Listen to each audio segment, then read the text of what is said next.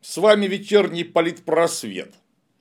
Мы с вами тут, и не только, довольно часто говорим об образовании, потому что это вообще-то одно из базовых явлений, которое имеет место быть в жизни страны и государства. Ну, просто потому что образование – это то, что кует кадры. Не будет кадров, не будет ничего. Поэтому мы с вами и о качестве его говорили, и о конкретных моментах каких-то, наподобие новых учебников истории тоже говорили, и еще поговорим. Но вот про самое главное-то мы не говорили. Про деньги. А живем мы с вами, как легко убедиться, при капитализме за окном. Более того, даже при капитализме эпохи господства финансового капитала, который иначе называется империализм. А значит, деньги у нас, вот как ни крути, самое главное, не какие-то там традиционные ценности, не крепкая семья.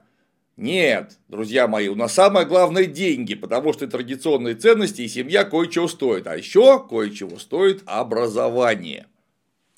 Вот преимущественно об этом-то в привязке к демографии мы поговорим. Потому что у нас вроде как декларируется право получения бесплатного образования. Но ни для кого не секрет, что даже наибесплатнейшая школа вообще такое чего стоит. Я уж молчу о том, что кое-чего стоит в принципе жизнь ребенка от 0 до 18 и потом в ходе обучения в ВУЗе 5 лет жизнь. Но эти образование составляет вполне конкретную часть этой самой жизни, которую кому-то надо оплачивать. Ну, кому-кому, родителям, конечно. Уж, наверное, не государству. Ведь государство-то, по уверению многих наших чиновников из известной партии, вам ничего вообще не должно. Ну, что же, не должно, значит не должно. Давайте посмотрим, сколько у нас образование стоит. Школьное образование вроде бы у нас, как мы уже говорили, бесплатное. Не считая специально обученных платных школ. Но мы сейчас их в расчет принимать не будем, все-таки это участь э, граждан премиум класса в основном. Вот бесплатная, муниципальная, обычная, бывшая советская школа. Что она из себя представляет? У школьника нужно собирать в эту самую школу. Ну, то есть покупать ему учебники, канцелярию, всякие тетрадки, одежду, в конце концов, платить за проезд до школы и обратно, за репетиторов, о ужас, тоже надо платить, и за учебники, атласы, контурные карты и прочий методический материал. Ну, никуда ты без этого не денешься. И вот это кое-чего стоит. Посчитали добрые люди, сколько у нас может быть в среднем по современным ценам 23 года цена одежды. Рубашка 2 штуки 2102 рубля. Футболка 2 штуки 940 рублей. Джемпер 1318 рублей. Спортивная форма 2342 рубля. Кроссовки 17 тысяч 81 рубль. Брюки 17 тысяч 46 рублей. И туфли 2000 489 рублей. Итого 12 718 рублей. Но это не считая того, что на детях все очень часто горит, как в костре. И, например, брюк, наверное, лучше бы все-таки две пары, потому что рано или поздно одни придется стирать или сдавать в химчистку, то же самое с джемпером и прочее. Но по минимуму в среднем 12 718 рублей на мальчика. Девочка, ну, понятно, девочки, они цветочки, поэтому для них все получается несколько дороже, плюс колготки, туфли, юбка и прочее, 15 580 рублей. Канцелярия, опять же, с учетом того, что ни ручки, ни ножницы, ни циркули ребенок не будет терять, а он их обязательно будет терять. Ну, без вариантов, детей, которые не теряют ничего, не бывает. Итак, в среднем по минимуму 4282 рубля.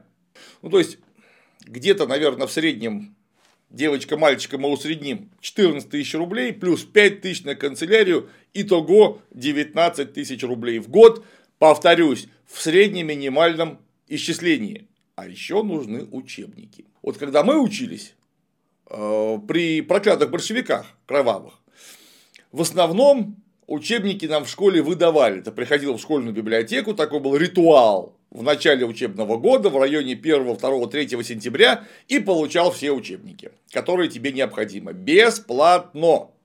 Какую-то методическую литературу надо было, конечно, подкупать. Плюс атласы, контурные карты, ну, тетради, куда же без них. Стоили они ровно 2 копейки, как сейчас помню. И годами эта стоимость не менялась вообще. А теперь вдруг со школ, а особенно с мест в республиках, в наших окраинах рапортуют бодро, что школьных учебников у нас дефицит. И полностью обеспечить школьника новыми школьными учебниками, у нас же их теперь менять любят очень, школы просто не в состоянии, а значит, а значит их будут покупать родители. Что такое школьный учебник? Плюс, повторюсь, атласы, контурные карты и так далее, разнообразные книги для чтения. А это такой объект, который вынь да положь, на год нужно купить примерно штук 15. Ну, с учетом того, что все-таки что-то наверняка отдадут в школе, можно использовать какие-то старые, но штук 15 книжек таких нужно купить.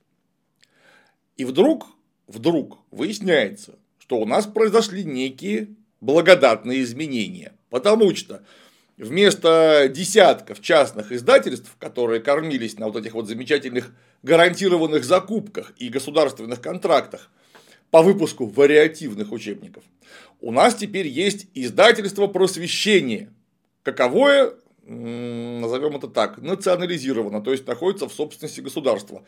И вдруг выяснилось, что несмотря на то, что издательство просвещения в собственности государства, там тоже зарабатывают деньги, потому что у нас капитализм, а значит все про деньги.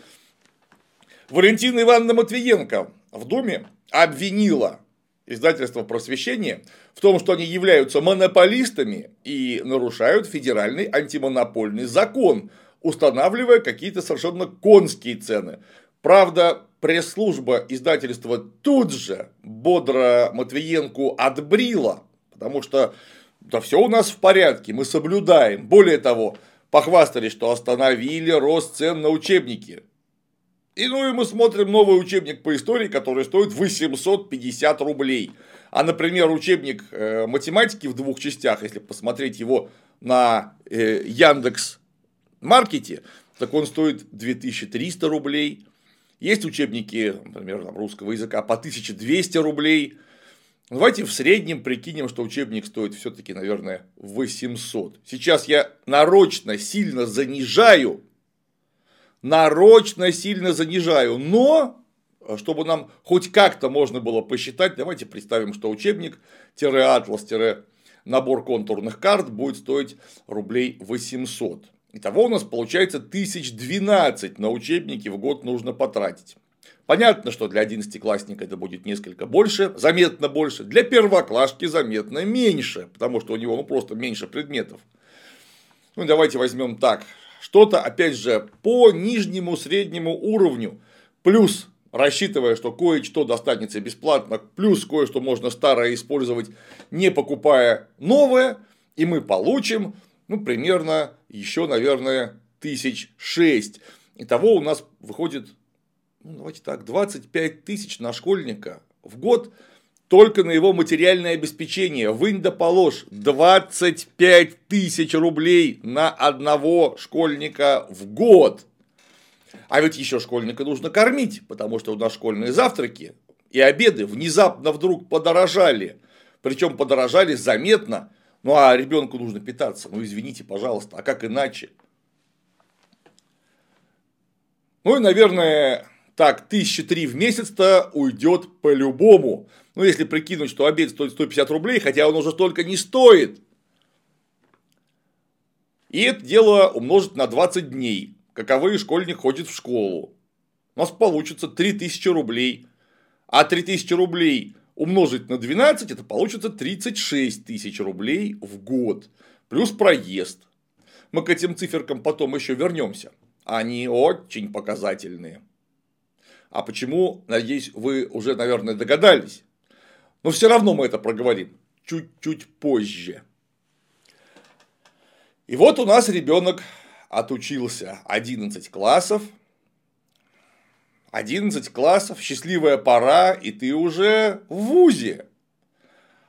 В ВУЗе есть бюджетные места.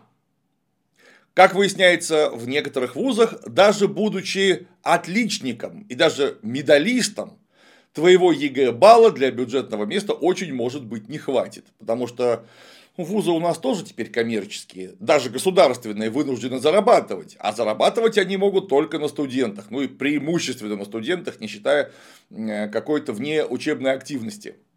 И там нормально так ценник выкрутили. А также закрутили те самые бюджетные места. По полной программе закрутили, потому что бюджетное место – это нагрузка э, на вообще-то доход вуза. И вот у нас в МГИМО, чтобы учиться, в среднем, в зависимости от факультета, МГИМО, Московский государственный институт международных отношений, это 682 тысячи рублей в год. У нас почему-то так вышло, что в этом году, 23-24 учебном, заметно повысилась плата за вузовское обучение. В МГК имени Чайковского 660 тысяч рублей в год, в Горном университете Санкт-Петербургском 600 тысяч рублей в год. В Высшей школе экономики 578 тысяч рублей в год. В Авгике, ну, чтобы снимать потом замечательные сериалы и кинофильмы, в Авгике 551 1800 рублей в год. В ГИТИСе, ну, продолжая тему искусства, 548 тысяч рублей в год. Если вы желаете отпрыска отправить к хорошему техническому образованию, вроде как по-настоящему качественному все еще, нужно пойти, например, в МФТИ. Это 428 тысяч рублей в год. В МГУ имени Ломоносова, опять же, в зависимости от факультетов, в среднем 417 529 рублей в год. Академия управления э, ФУ при правительстве Российской Федерации 396 тысяч рублей в год. Вдруг вы видите ребенка управленцем. В МГУ имени Кутафина 380 тысяч рублей в год, в МГТУ 379 тысяч рублей в год. Чтобы стать нефтяником или химиком, нужно будет в РГУНГе имени Губкина потратить 375 940 рублей в год – в Российский экономический, Российский экономический университет имени Плеханова, в Плешку знаменитую, 369 тысяч рублей в год. Опять же, еще одно сверхкачественное техническое образование в МГТУ имени Баумана 344 тысячи рублей в год. Ну и МИФИ, наш один из главных ядерных вузов, 336 тысяч рублей в год в нашем родном Санкт-Петербургском государственном, где я имел честь обучаться абсолютно бесплатно, теперь нужно будет в среднем потратить 335 тысяч рублей в год. Архитектору в Мархи 332 200 рублей в год. Политех наш питерский 322 800 рублей в год. РУДН, университет дружбы народов имени Патриса Лумумбы 322 тысячи рублей в год и так далее, и так далее. Заметьте, СПБГУ один из лучших вузов России, он на 34 месте вообще по стоимости. Есть гораздо дороже, но на первом месте, конечно же, МГИМО, Кузница элитных кадров, я бы сказал, элитная конюшня, где премиальных жеребцов, а заодно еще и кобыл выращивают. Но если мы посмотрим на регионы, там тоже образование нужно, и там тоже есть вузы. Ну, в среднем где-то получается 250 тысяч рублей. Самые дешевые вузы в районе 65-70 тысяч рублей в год стоят в регионах. Это, ну, прямо скажем, редкость. А вот эти хорошие, нормальные средние вузы где-то около 250 тысяч рублей в год. Вдумайтесь в эту сумму. А ведь к этой сумме нужно опять же добавить проезд, питание молодого человека и очень может быть поселение его в общежитии, которое теперь поголовно все платные.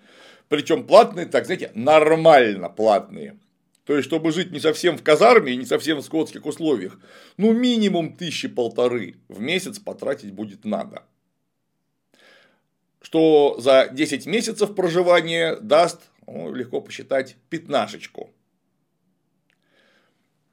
И вот мы посмотрели на какие-то минимальные наборы, которые требуются в школу, что дает нам 25 тысяч рублей в год минимум, и на прекрасный ценник в вузах. И теперь мы посмотрим внимательно на то, кто это знание будет потреблять, потому что у нас же теперь образовательные услуги, о чем нам 30 лет вещали безостановочно. Кто? Дети, правильно? Откуда они берутся? Из семей. И вот теперь мы подходим к важнейшему, к демографии. То есть, для кого это все? А демография, чтобы стояла просто на одном месте, нужно два ребенка на семью. Чтобы страна приращивала собственную демографию, нужно два с половиной ребенка на семью в среднем минимум. Давайте хотя бы про двух поговорим. Чего уж там, два с половиной, три, хотя бы про двух в нормальной, крепкой семье, полной, с мамой и папой, которые оба два регулярно получают приличную зарплату, ну, примерно в среднем по стране и даже чуть-чуть выше. Так вот, от 0 до 18 лет по очень скромным подсчетам, суровейшей экономией, в первую очередь на чем? На санаторно-курортном отдыхе ребенка, то есть вообще никуда его не возить до 18 лет совсем. Нужно потратить от рождения вместе со всеми памперсами, колясками, детской мебелью до окончания обучения в школе к 18 годикам нужно потратить на одного 5,5 миллионов. Кстати говоря, это очень легко посчитать. Если вдруг у вас есть подростки, которых вы прямо сейчас растите, напишите, что вы думаете по этому поводу. Смотрят нас не так мало людей. Неплохой, я считаю, выйдет социологический опрос. Всем этим левадам до нас будет, прямо скажем, далеко, в смысле охвата. Ну, хотя бы человек 500 соберется, уже будет не тухло. Так вот, по самым-самым скромным, суровейшей экономии, минимальным подсчетам на одного ребенка нужно будет потратить 5,5 миллионов от 0 до 18 лет в ценах текущего года, ну и с текущими зарплатами, понятное дело. Про инфляцию я вообще сейчас говорить ничего не хочу, потому что мне страшно об этом говорить. Вот вместе со школой, со всеми этими прекрасными учебниками, питанием, проездом, какими-то подарками, развлечениями, обязательно спортивными секциями и медициной. Вот пять с половиной миллионов на одного ребенка вынь да положь. Минимум.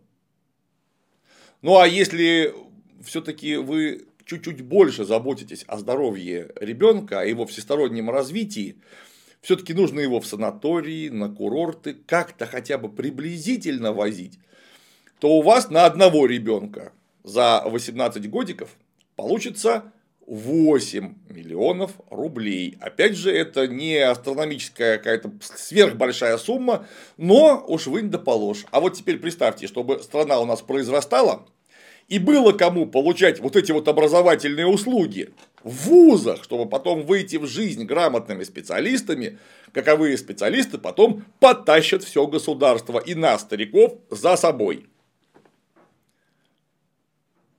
Так вот, для двух детей при суровой экономии нужно будет 11 миллионов рублей за 18 лет. 11 миллионов рублей.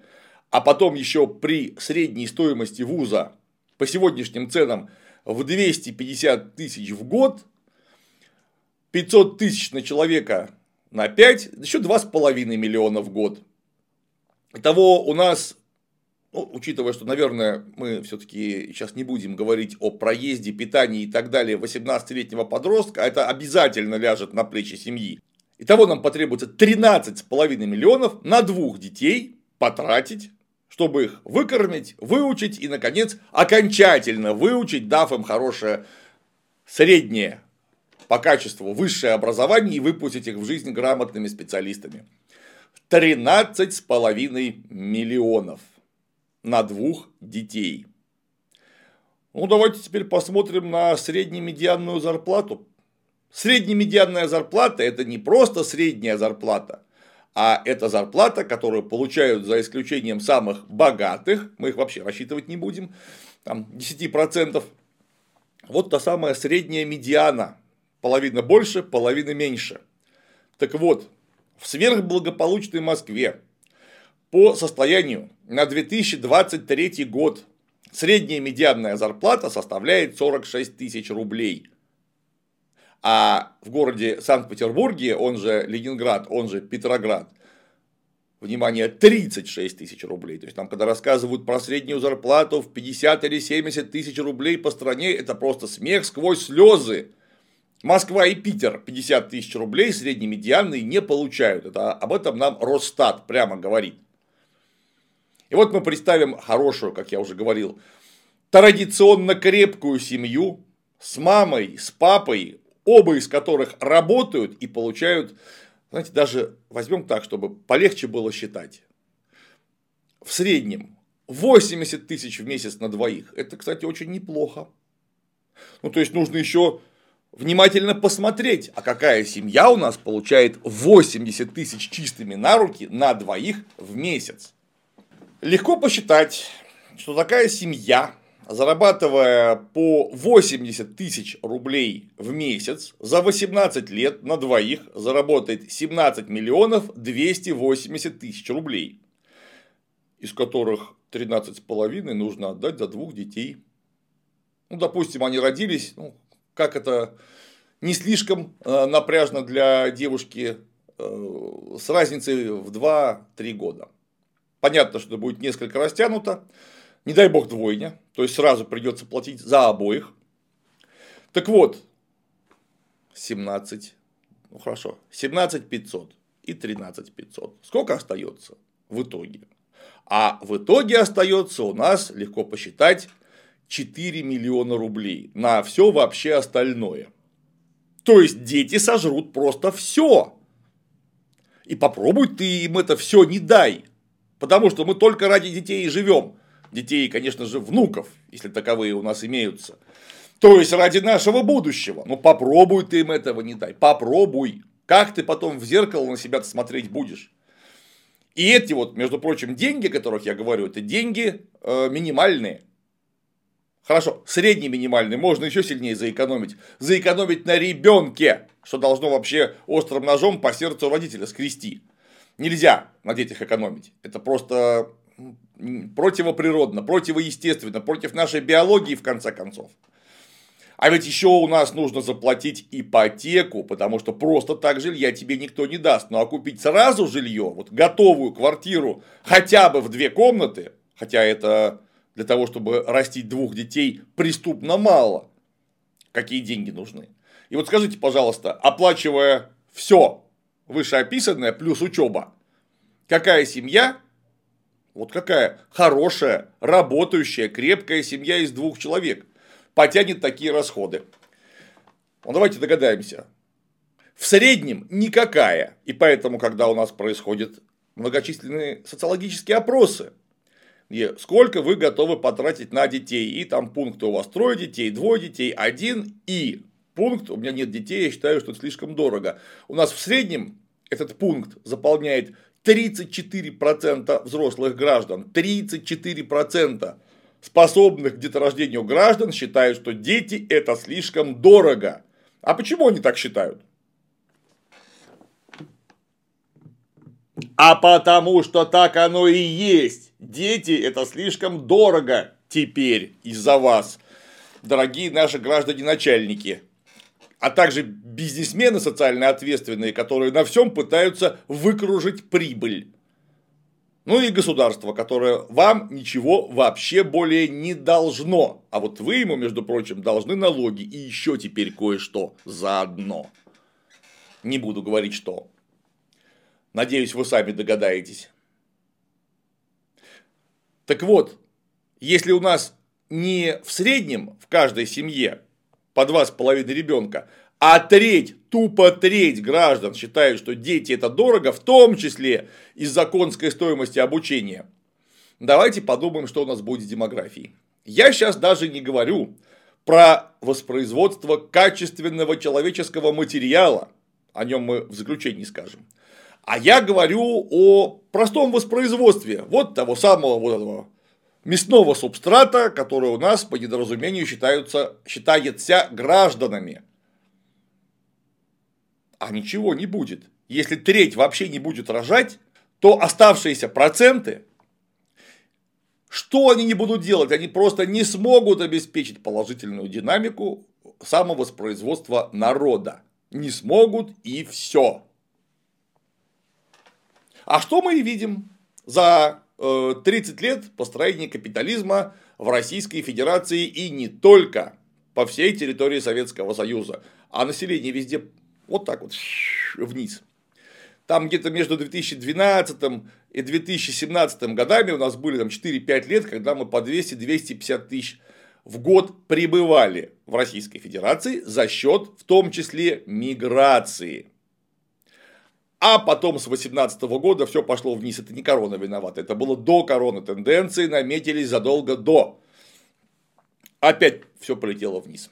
И в 2020 году у нас минус больше миллиона, потом 650 тысяч человек и так далее. К 2050 году, это будет уже очень скоро, кстати, не нужна будет никакая злобесовая НАТО, англосаксонские козни и прочая бездуховность у нас просто Россия потеряет такое количество народонаселения, что перестанет иметь возможность считаться не только великой державой, но и просто внешнеполитическим актором.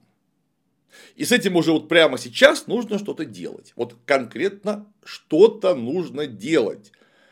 Рецепт-то простой, если мы говорим сегодня все-таки про образование и про эту конкретно нагрузку на семьи, образование должно быть бесплатным вместе с учебниками и так далее. А за школьные поборы вообще сажать надо. Всех причастных. Потому что это даже может быть не директор школы виноват. Может быть, ему из муниципального бюджета вообще денег на ремонт не выделяют. Окна в классе на зиму поменять нельзя вообще, потому что нет денег. Ну, значит, это виноват тот, кто распределяет этот бюджет. А в муниципальном бюджете, между прочим, денег на школу, например, нету, ровно потому что слишком много налогов забирает центр, оставляя какие-то гроши на местах. А вот кто это забирает? С ним тоже нужно разобраться, потому что это хостис публика, как говорили римляне, то есть враги народа эти враги народа просто под корень нас вырезают. Под корень. Вы вдумайтесь, что с такими делами за 30 годиков у нас потери демографические вполне сопоставимы с Великой Отечественной войной. Вот конкретно сопоставимы, пускай и э, более растянуты во времени. Но это военные потери. Это потому что сидит паразит, этот паразит убивает людей. И это даже не фигура речи. Если бы мы прибавлялись по миллиону в год, и даже больше, как это было в самые неблагополучные годы позднего Советского Союза, то значит это все-таки какие-то люди, которые о стране заботятся. А если нет, то нет. И, кстати, не люди в этом виноваты. Система капитализма в этом виновата просто потому, что за все нужно платить. А платить невозможно, потому что если вдруг работовзятель, его по ошибке называют работодателем, так вот, если работовзятель будет платить слишком много собственным работникам, эти собственные работники таким образом отъедят огромную часть прибавочной стоимости. То есть, неоплаченные доли человеческого труда, из которой только и формируется прибыль. Значит, прибыль будет меньше, ну и все. А зачем мы тогда тут все собрались? Вот для того, чтобы хотя бы начать заботиться о народе, как это вроде бы декларируется везде, от основного закона Сирич Конституции, где народ единственный источник власти, до э, неоднократных деклараций. Э, надо сделать обучение бесплатным вообще. Люди не должны платить за обучение ни копейки, кроме специально обученных желающих, которые хотят, чтобы у них дети учились отдельно в чем-то платном, по особым программам. Собственно, так, как им это надо. Ну, раз уж у нас капитализм и образование это платная услуга, то услугу нужно иметь возможность выбрать. А вот все остальные, включая вуз, должны учиться абсолютно бесплатно. Так хотя бы часть этой чудовищной нагрузки на семьи будет снята. Мы же, между прочим, налоги платим. Причем налоги конские, одни из самых больших в мире. Я имею в виду мы все вместе взятые, потому что прогрессивной шкалы налогообложения у нас не существует. И вот, почему я говорю о бесплатном образовании, помимо снижения нагрузки на семьи и улучшения демографии. Ну, ровно для того, чтобы дети, то есть наше будущее в прямом смысле слова, имели равные возможности получить качественное высшее образование и стать качественными специалистами. Потому что, когда я говорил о в среднем 250 тысячах рублей в год по сегодняшним ценам, я же имел очень сильно усредненное значение. Потому что человек, который ходит в ВУЗ, который сегодня стоит 200-250 тысяч рублей, мы же понимаем, что этот человек, например, хотел бы поступить да вот в то самое МГИМО. Так он никогда не поступит туда, только не потому, что он болван, а потому, что у него семья бедная, как у Кении Саус Парка. Не поступит и все. У него просто шансов нету. А мы, между прочим, таким образом сами заталкиваем своих ломоносовых натурально в выгребную яму сословного деления. Каковое сословное деление теперь у нас просто классовое. То есть, вот есть у родителей деньги, ребенок будет учиться в престижном вузе, получать хорошее образование и иметь серьезнейшие перспективы в силу образовавшихся знаний и полученных связей на хорошую работу. А все остальные не имеют таких шансов, потому что денег у них нет. А образование, если мы имеем в виду, что это образование, я обещал поговорить о ковке человеческого материала, если это образование реально кует кадры, так оно должно ковать кадры из всех, потому что только когда мы возьмем вот огромное вседородное сито и перетряхнем его как следует вниз, в чашечку, заботливо подставленную отеческой рукой, высыпется необходимое количество тех самых жемчужин, которые и явят красу и гордость России в будущем. Они и так, конечно, явят, только этих жемчужин будет кратно, десятикратно меньше – ну а значит, у них КПД в итоге на круг будет меньше, когда они работать начнут. Я уж молчу о том, что вообще-то эти люди могут уехать куда-нибудь еще. Потому что государство же вам ничего не должно, так это значит ровно и обратное. Мы ничего не должны государству. С нас и так берут достаточно. И вот, получив образование за счет родителей, Offspring э, может поехать куда-нибудь работать, совсем не в Россию. И, кстати, мы не сможем его за это осуждать. Итак, бесплатное образование сейчас это не какая-то утопия, это требование момента, причем требование вот такое, потому что нас, нет, не нас, нас, если уж мы тут про русский мир вспомнили, реальность за горло берет. У нас без бесплатного образования ни демографию серьезно поправить будет нельзя, ни качество человеческого материала. Уж простите мне, пожалуйста, такой циничный термин тоже поправить будет нельзя. Невозможно. В силу стратификации. Потому что богатых мало, и из этого мало невозможно будет выбрать нужное количество ценных кадров – только всеобщий доступ к образованию, одинаковому для всех, на уровне школы, школа должна быть одинаковая, во Владивостоке, в селе Гадюкино и в Москве, с одинаковым, примерно одинаковым, хотя бы качеством образования и бесплатно, и потом вуз. Только так и никак иначе. Если мы сейчас, завтра, на будущий год не начнем делать это, пиши пропало. Подумайте об этом. Кстати, заодно можно подумать о том, что если вы не занимаетесь политикой, политика обязательно займется вами. С вами был вечерний политпросвет.